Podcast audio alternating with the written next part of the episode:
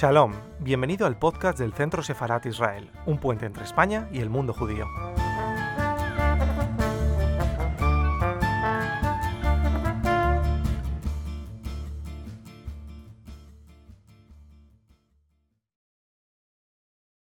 Buenas tardes, buenas tardes, Perla. Con motivo del mes de la mujer, que llamamos mes de la mujer, eh, Centro Sefarad Israel tiene el honor de contar con Perla Wagnon. Antes que nada, recordarles que Centro Sefarad Israel es una institución del Ministerio de Exteriores, Comunidad de Madrid, Ayuntamiento de Madrid.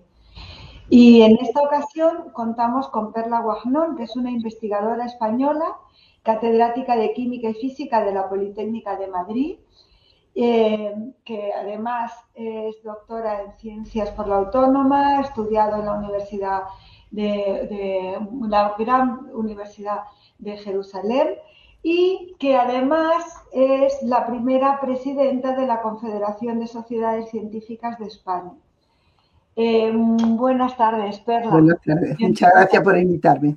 Muchísimas gracias. Sé que estás en unos procesos muy complicados, estáis en este momento con todos los temas de la ley de la ciencia, pero antes que nada me gustaría que nos contaras el desarrollo personal, porque vivimos en un mundo en el que desde muy jóvenes tenemos que elegir entre ciencias y letras, cosas que, que no puedes no ser muy acertada. No sé cómo lo ves tú y cómo ha sido ese proceso tuyo personal para adentrarte en el mundo de la ciencia.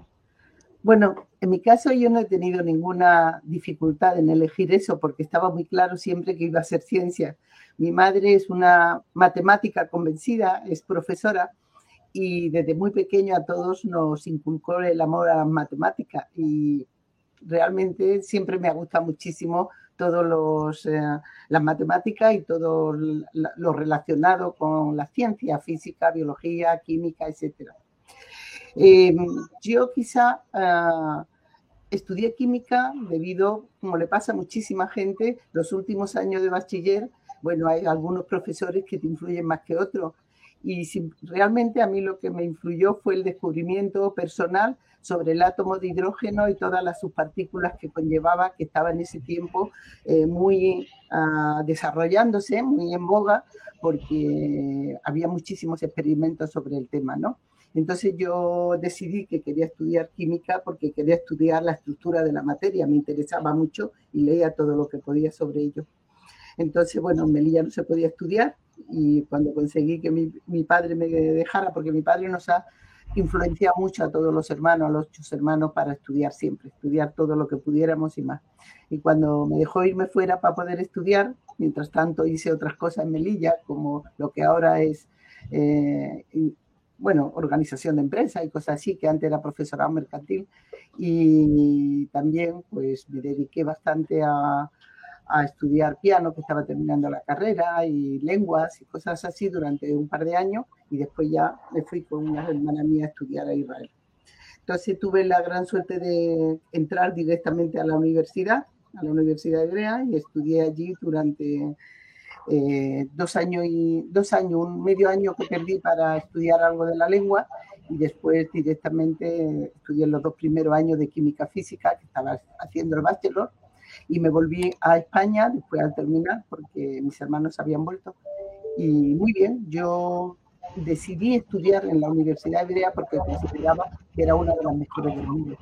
Y tenía un nivel muy alto y la verdad es que estuve muy contenta, muy integrada con toda la bueno, la sociedad israelí, la verdad es que con mis compañeros y el nivel, pues eh, era lo suficientemente atractivo para mí como para ya en ese momento decidir que mi carrera era la universidad, que mi mundo era la universidad. Eso lo tuve muy claro desde que me volví de Israel. Entonces me volví a la Autónoma, que es la única universidad que había por ciclo, porque yo quería entrar ya al segundo ciclo y quería ser cuántica, ya lo tenía claro. Ahí hice química física y bastantes asignaturas de matemáticas, porque ahí estudiabas como hoy se estudia eligiendo por eh, eh asignaturas optativas y de libre elección y me conformé el currículum de forma que pudiera ser cuántica, que es lo que yo quería hacer.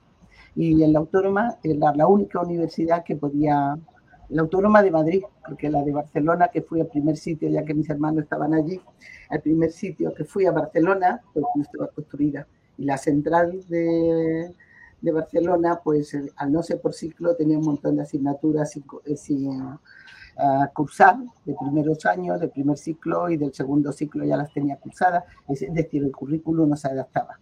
y, Perla, en, todo este proceso, ¿habían muchas mujeres como compañeras y luego además te dedicaste a la docencia también, has sido profesora. Tienes muchas alumnas. No, es, que mi vida es de profesora, investigadora, pero profesora. O sea, yo estuve, vine, hice el, eh, terminé la carrera de química cuántica, fui alumna y alumno único. Fui la única en España que eligió eso, porque era en mi curso. El curso siguiente ya hubieron cuatro, pero en mi curso, eh, yo soy de la segunda promoción.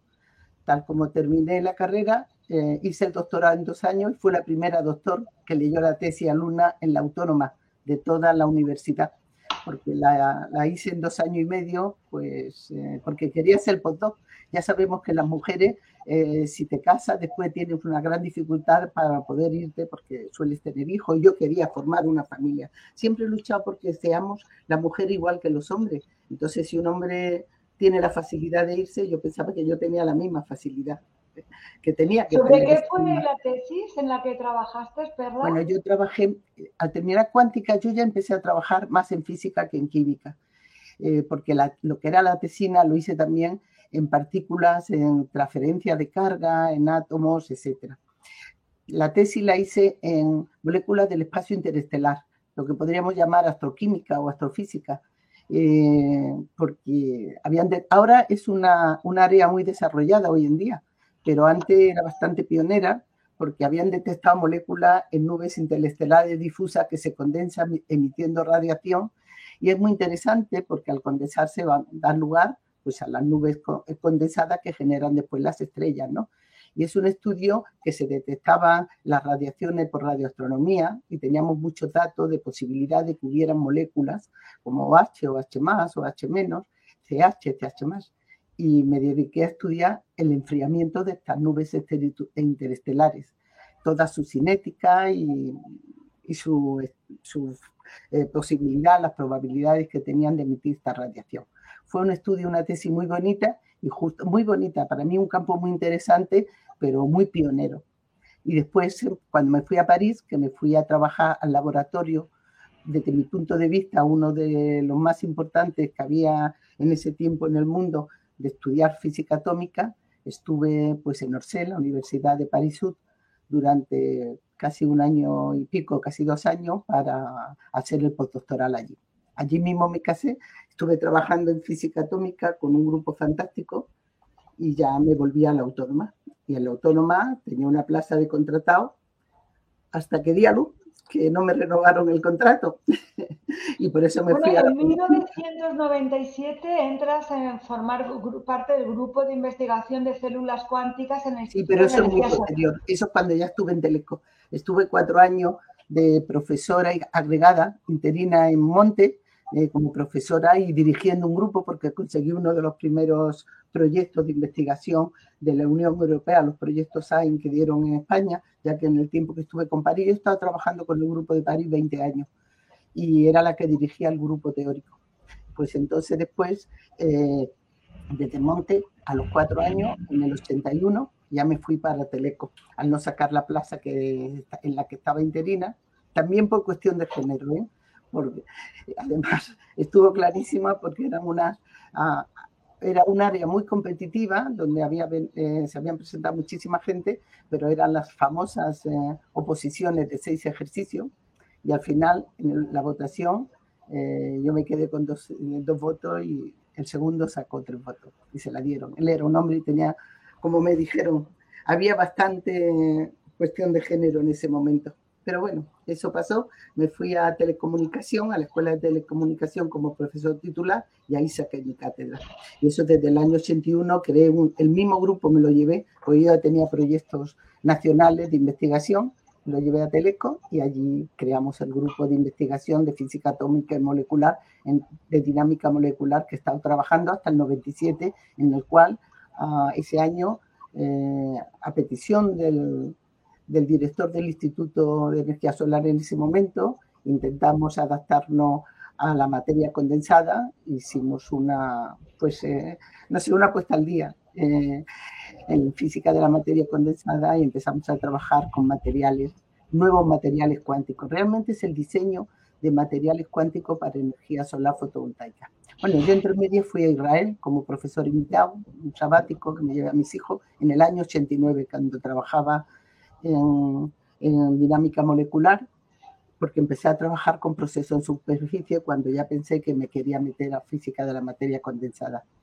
Y me fui con mis tres hijos, estuve trabajando en la misma universidad donde había estudiado y con el grupo de dinámica molecular, que es uno fantástico, pionero. Es para mí fue muy importante porque uno de mis compañeros cuando hacía la carrera también fue el único que estudió como yo química cuántica en Jerusalén y después estuvimos trabajando ahí conjuntamente el año que estuve ahí. Pero en todos estos lugares, ¿habría, tú podrías decir que, mm, Francia o Israel había incorporado antes el mundo de la, a la mujer en el mundo de la ciencia? No, ¿O más o menos funcionaban? Eh... Funciona de forma parecida. En Francia sí había más mujeres, pero había pocas mujeres en cargos directivos. Eso es cierto. El problema de la mujer científica es que los primeros años cuando está haciendo la tesis o cuando sale de la universidad, no hay problema. existen bastantes mujeres que están trabajando, haciendo su tesis. El problema proviene cuando tienes una edad próxima a los 30 años en la cual tú tienes la mayor productividad científica y la mayor productividad, con comillas, personal, porque es cuando tienes que tener hijos. Y en general es que la mujer suele tirar ante la toalla. Es muy difícil llevar las dos cosas sin, eh, sin tirar la toalla en uno de, la, de, los dos temas, ¿no? Y lo tienes que hacer. Yo se lo digo siempre a todas mis doctorandas, que tienes que sacrificarte durante unos años para poder seguir adelante con tu vida familiar a la vez que con tu vida científica científica y académica, porque nosotros llevamos tanto la académica como la investigación a la vez. Y bueno, son unos años un poco duros, pero si lo haces con ilusión y tienes tu trabajo, pues lo puedes llevar adelante. Evidentemente con mayor dificultad y sacrificando otra serie de cosas, pero lo haces, lo puedes hacer. Eh, yo lo he hecho y lo han hecho muchas mujeres. Lo que pasa es que no hay que... desde luego, Perla, tu, recorrido es completamente ejemplar. Por eso queríamos hablar contigo hoy aquí. Bueno, y, bueno, y volvemos entonces a tu, a tu, recorrido de investigación. En el 97 es cuando vas entonces al instituto. Y te lo repito porque creo que esta, este aspecto de la energía solar ha sido clave también en tu carrera, ¿no? ¿Es así? Bueno, sí, me gusta mucho, pero está, el otro también es muy importante. ¿eh? A mí, la gente nos conoce muchísimo a nuestro grupo por el trabajo que hemos hecho y hemos creado un área muy importante en dinámica molecular. Lo que pasa es que estar en la escuela de telecomunicación se adaptaba más nuestra investigación a, eh, aplicar nuestros conocimientos y nuestro know-how al, desarrollo mediante métodos cuánticos de, nuevos materiales de mayor eficiencia eh, para las células solares, ¿no? Y empezamos a trabajar eh, con, eh, diseñando materiales con unas ciertas características de tal. ¿Cuál es el problema de las células solares? Las células, incluso las que se usan hoy en día. El sol está allí, es gratis para todo el mundo. El problema es que no sabemos aprovecharlo, no sabemos aprovecharlos convenientemente. ¿Por qué? Porque los materiales tienen tantas pérdidas como los cazones. Realmente las células de silicio que se utilizan hoy en día, y que llevan desde los años 60 del siglo pasado desarrollándose, es decir, ha, tenido un largo recorrido, llegan hoy en día las mejores al veintitanto por ciento. Eh, ¿Qué significa eso? Pues que no somos capaces de llegar al 100% ni al 80%. Entonces la idea era diseñar un material capaz de, de poder absorber los fotones de la luz que nos llegan ¿eh? En el visible, poder absorberlos de tal forma que sean capaces de transformarse en electricidad y poderse extraerse de forma eh, eficiente. Y, que pues, abarataría los costes porque la energía es gratis, eso está claro. Entonces empezamos a desarrollar con materiales ya conocidos como el arseniuro de galio o nuevos materiales, desarrollar nuevas estructuras de tal forma que la eficiencia pudiera llegar hasta el 60 o el 80%, aunque sea en el laboratorio. Bueno, hemos hecho varios materiales desde el punto de vista teórico y después con laboratorios con los que los colaborábamos eh, se han fabricado y han visto que todas las predicciones pues eran bastante acertadas, todo lo que decíamos. Solo que hace como en 2014 empezó a desarrollarse las famosas perosquitas. Las perosquitas empezaron a desarrollarse en Suiza, en un laboratorio de, de Lausanne, donde empezaron desde el punto de vista experimental ver que tenía eh, ciertas eh, facilidades para absorber más la energía solar. Están formadas por una especie de estructura, de cápsula, en la cual hay moléculas orgánicas dentro de ella. Ese mismo año empezamos nosotros, mi grupo, a trabajar. Creo que fuimos de los primeros que teóricamente empezamos a trabajar con ella. Experimentalmente había unos grupos en Israel, en el eh, Instituto Weizmann también hay un grupo, era del profesor eh, David Cohen, que también trabajaban en eso. Había, había, unos cuantos grupos experimentales, pero teóricos yo creo que fuimos de los, no el primero, pero de los primeros que empezamos a trabajar con estos materiales. Y eh, evidentemente no eran fáciles porque eran átomos, eh, sistemas complejos, pero conseguimos obtener muy buenos resultados. Uno de los primeros papers está, es muy citado, justamente porque era de los primeros que hicimos cálculos cuánticos muy exactos prediciendo las propiedades. Y hemos seguido con esto. ¿Cuál es el problema de las perovskitas? Habrás oído, bueno, la idea es que las perovskitas en cuanto se han fabricado y hay células solares por todos los lados con perovskitas, es que eh, el crecimiento de la eficiencia es enorme, ya ha pasado el veintitantos por ciento, se ha superado la del silicio normal que se utiliza. ¿Cuál es el problema? Es la estabilidad. Como tiene moléculas orgánicas, pues se degradan. Las moléculas orgánicas con el tiempo se degradan. Y al degradarse, tú no puedes ponerle al aire libre un panel solar durante mucho tiempo. Entonces, todos los investigadores estamos trabajando mucho eh, en ese aspecto, en estudiar la durabilidad en el tiempo y también que se tuviera mayor absorción, que hay otro problema. Esta ¿Cuál es la durabilidad en este momento de los paneles solares? Bueno, depende, depende de la fabricación muchísimo. Es que no es lo mismo sí, lo que no hace hay, no hay una... No, no, no, Lo que pasa es que eh, hay otro problema. Hoy en día estamos todos muy sensibilizados con la sostenibilidad y el medio ambiente. Y estos paneles pues eh, llevan plomo. Y el plomo es contaminante. ¿Por qué? porque el material lleva plomo, está formado por plomo y por pues, cesio, yodo, este es otro material. Entonces, eh, hace como cuatro o cinco años empezamos a trabajar en mi grupo y muchos otros grupos, pero nosotros estamos intentando diseñar nuevos materiales de perovskita, pero que no lleven plomo. O sea, los sustituimos por otro metal que no tenga plomo, como el estaño, etcétera, intentando que tenga, entonces le llamamos totalmente inorgánico no metemos molécula orgánica para que sean más estables. Y ahora estamos trabajando en eso. Acabamos esta semana de publicar un paper de, sobre esto y seguimos trabajando. ¿Qué es lo que más ha pasado una eh, todo esto me viene a decir que de, vosotros habéis patentado muchos materiales, sí, has sí, patentado muchos materiales. Hay un problema en España. Yo he patentado muchos materiales de estos que después lo han copiado por ahí, evidentemente, porque no pueden mantener las patentes, son muy caras cuando en España no hay industria capaz de absorber, no es como otros países como Israel o Corea, etcétera, que tienen unas pymes, una capacidad de eh, industrias, aunque sean pequeñas o grandes, que son capaces de absorber directamente, es decir, la innovación y la transferencia desde las universidades a los centros tecnológicos es muy fácil, mientras que en España no lo es. En España es bastante difícil eh, hacer una transferencia real, ¿no? No tenemos industria capaz de absorber esto. Teníamos una industria como Isofotón, pero en el año 2008, cuando la crisis, pues desapareció, ¿no? Es una pena.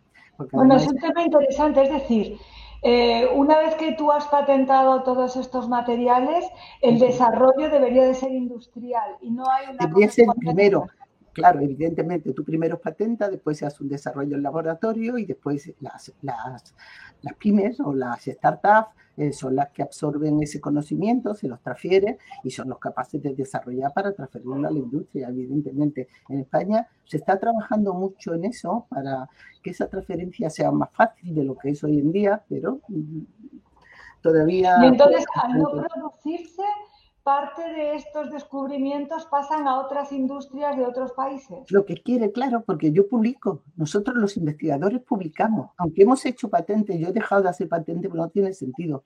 Nosotros lo que hacemos es publicar. Cuando haces patente, primero haces la patente. De hecho, una de las primeras patentes que hicimos con un material de estos muy absorbente de banda intermedia, se llamaba el sulfuro de indio con vanadio, tuvo muchísima incidencia en todo, pero en todo el mundo. Me llamaron hasta de Singapur para intentar hacer el desarrollo y todo esto. pero la verdad es que la transferencia de tecnología en España, si no tiene un soporte estructural el país, eso no lo puede llevar adelante. No, hay ningún laboratorio en la universidad intenta ayudarte, pero no puede soportar. Eso tiene que, que desarrollarse. Por eso siempre decimos, y eso es una de las cosas que hacemos la COSE, intentar que las estructuras de investigación de España cambien. Tenemos países que funcionan muy bien, Israel es uno de ellos. La transferencia de tecnología es fantástica y deberemos aprender de Europa, en Alemania, en Finlandia, en Suecia. Eso no, no, hay que inventarlo, está inventado simplemente. Me parece un titular interesante para toda esta charla, ¿no? La, parte de la transferencia. y hablando de, de, cómo solucionar este tipo de cuestiones, como presidenta de la Confederación de Sociedades Científicas de España, estás viviendo también un momento muy interesante en el que se están debatiendo leyes que tienen que ver con la ciencia.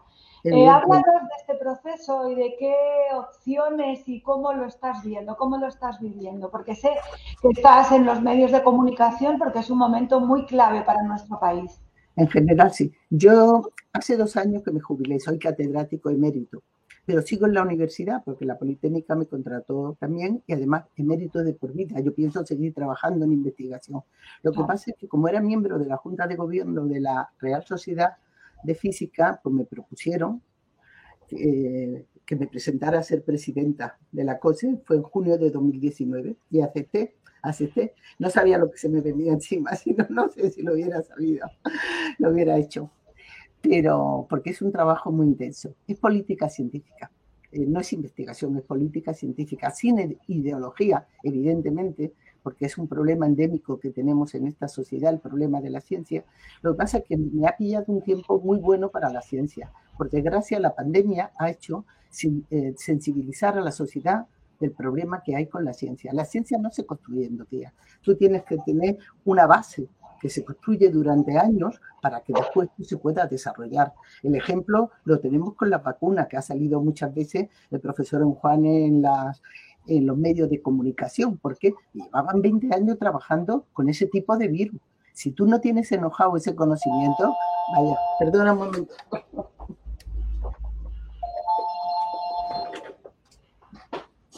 Perdón. he cerrado el otro teléfono, pero este se ha quedado abierto, perdón. Vaya. Entonces, si tú no tienes ese, lo siento, si no tienes ese conocimiento, no puedes, eh, evidentemente, eh, hacer, desarrollar aplicaciones de primer nivel. Y eso ha pasado en España con la vacuna. Entonces, siempre decimos que hay que apoyar la investigación básica para que la investigación aplicada se desarrolle y para que se pueda transferir a la industria. Si no, es imposible. Eso está claro. Bien, pues ese problema eh, se ha puesto de manifiesto ahora con, con la pandemia y está claro que ha llegado a sensibilizar a la sociedad. Si la sociedad se sensibiliza y se da cuenta del valor de la ciencia, es la única forma que nuestros políticos se sensibilicen. Ahora llevábamos mucho tiempo luchando por una serie de problemas que se producen en las sociedades científicas. No te olvides que la COSE, que es la Confederación de Sociedades Científicas de España, comprenden 80, más de 80 sociedades, son 83 sociedades y más de 40.000 científicos. Es decir, todos estamos luchando por lo mismo, ¿no? Por alcanzar un nivel de desarrollo de la ciencia en España y poder divulgar y acceder a, las, y a llevar la ciencia pues a la sociedad, porque el bienestar físico de un país depende de su ciencia, de su desarrollo, eso está claro. Si no, siempre vas a estar utilizando los desarrollos de otros países, porque si tú no eres capaz de desarrollar tu ciencia, te pasa eso.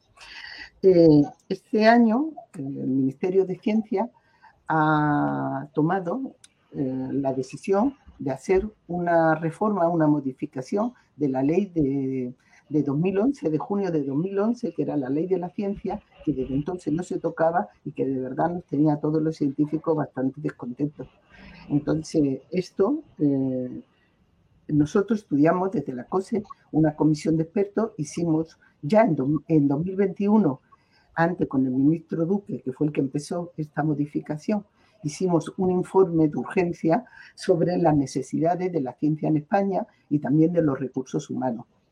Eh, cuando llegó la nueva ministra, tomó toda, tuvo, tomó en consideración lo que había, habíamos dicho, tuvimos una charla con ella y ellos han elaborado este nuevo informe. Hemos hecho nosotros otro informe sobre la nueva ley de la ciencia y la verdad es que eh, nos ha complacido que parte de, la, de las indicaciones que, que habíamos propuesto en este informe que le habíamos mandado la hayan tomado en consideración. Pero evidentemente esa reforma todavía es escasa.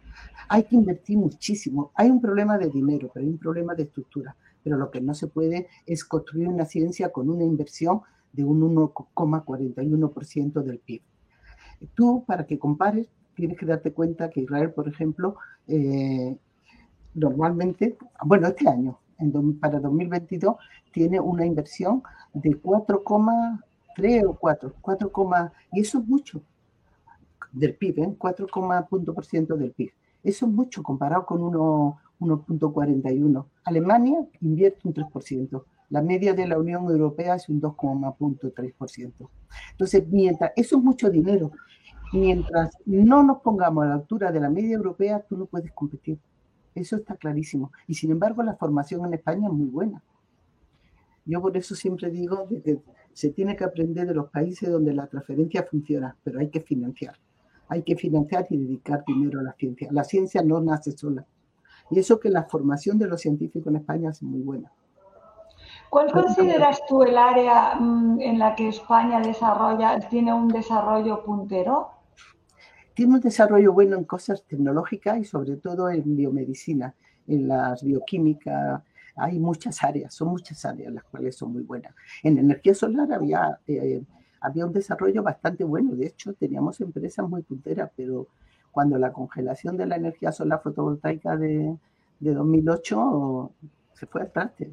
Entonces, pero la verdad es que también hay muchos, muchas áreas, España toca muchas áreas, lo que pasa es que somos pocos, la cantidad de personas que nos dedicamos a la ciencia debido a la financiación es poca, ¿no? debería de existir, por ejemplo, en las universidades, que es donde más se hace la investigación, ¿no? porque somos la mayoría, debería de exigir, existir una exigencia mayor a los profesores para dar rendimiento de cuenta de su investigación. Y no solo de... ¿y tú consideras que tiene que ver únicamente con, la, con la, eh, las subvenciones y con la financiación?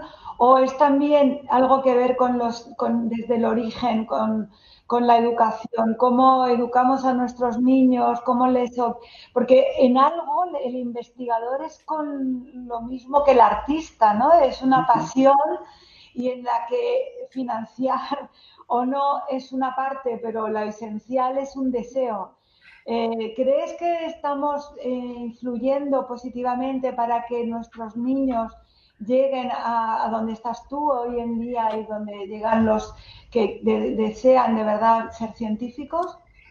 Mira, Esther, hay dos cosas. Uno que has dicho, la financiación es importante, pero no solo la financiación pública, la financiación privada. El día que consigamos que nuestras empresas en España eh, sean capaces de invertir en ciencia y absorber a los doctores que se forman en las universidades, cambiará el sistema. Y eso también tiene parte que eh, desarrollarse dentro de las políticas científicas del gobierno. Eso está claro. La ciencia tiene que ser una política de Estado, porque es transversal a muchas áreas, y como ellas también la educación.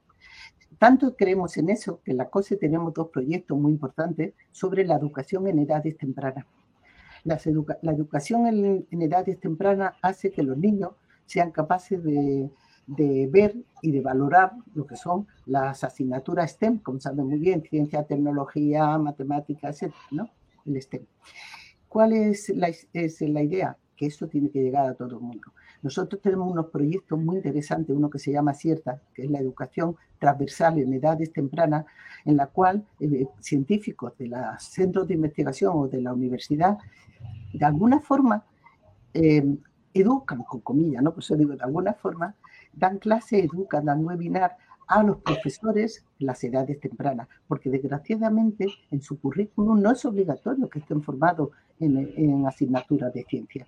Entonces se le da unas clases, unas webinar, unos, unos eh, desarrollos también tecnológicos para que ellos lo hagan con los chicos. Pero esos, esos cursos, esos, esas formaciones que se hacen con estos profesores se hace de forma transversal por todo lo, eh, todo lo que hemos conseguido llegar, los colegios en España, de todas las regiones de España, para que los mismos profesores compartan las experiencias con estos chicos. ¿Qué es lo que queremos? Que estos chicos no es que todos sean científicos, pero que sepan de ciencia, porque el país que sabe de ciencia valora la ciencia. Entonces, esa educación que hemos empezado ya desde 2014 con los niños, estamos, llegando ahora con los de bachiller. Y ahora estamos desarrollando este año por primera vez un, otro proyecto que se llama Practica desde la COSE, donde lo, del, formado de la misma forma generamos que científicos, gente de alto nivel que hacen, son muy buenos divulgadores de su ciencia, den eh, cursos, webinar a profesores ahora de instituto, de diferentes colegios, de diferentes institutos, de tal forma que sean capaces de motivar a los chicos. Algunos harán ciencia y otros no, pero da igual, los formas, ¿no? Y que tengan un conocimiento básico del mundo en el que vivimos, que es un mundo tecnológico. No todo es coger un teléfono y darle a un botón, sino saber algo sobre eso, sobre la tecnología y la ciencia que hay detrás. Esos proyectos son muy interesantes son proyectos que están financiados por el Ministerio y que eh, involucramos a muchísimos científicos. Bueno, en Aciertas tuvimos 600 eh, docentes el año pasado, o sea que no es un número bastante considerable y tiene mucho éxito, porque los mismos alumnos hacen experimentos, nos los mandan y después un día final de año se reúnen los profesores, etcétera, presentando los experimentos, el están premios, etcétera, y la gente está muy motivada. Todo el mundo sabe que, por lo menos el mundo científico sabe que ese es el camino, educar a la gente, educar en los colegios. Evidentemente no podemos llegar a todo, pero intentamos llegar de forma transversal a la mayor parte posible. Creemos en eso pues, firmemente. Muchísimas gracias, Perla. Nos quedamos con estos consejos de educación. Sabemos, como nos has dicho, que la incorporación de la mujer requiere para la mujer casi más esfuerzo que lo que le supone al hombre. Educación, Esther, requiere educación, educación en las casas. El que la igualdad sea de, verdad real. Que tú tengas, si tu marido, tu pareja, tu compañero, eh, él puede trabajar, tú también. Y hay que hacer la conciliación real. No, eso se ha visto en la pandemia. Quien se ha quedado con los niños en casa mayoritariamente ha sido mujeres y mujeres científicas. Y eso no puede ser. El día que consigamos educar en casa, a vivir en igualdad, ese día nos desarrollaremos igualmente unas con otras. La mujer tiene que estar en el lugar que quiere estar. Y si quieres estar en un mundo desarrollado, científico, tecnológico, empresarial, tienes que poder hacerlo. Muchísimas gracias, Perla. Eh, felicidades por todos los premios e investigaciones en los que estás desarrollando y gracias por estar hoy con Centro Sefarad Israel. Gracias a ti por la invitación.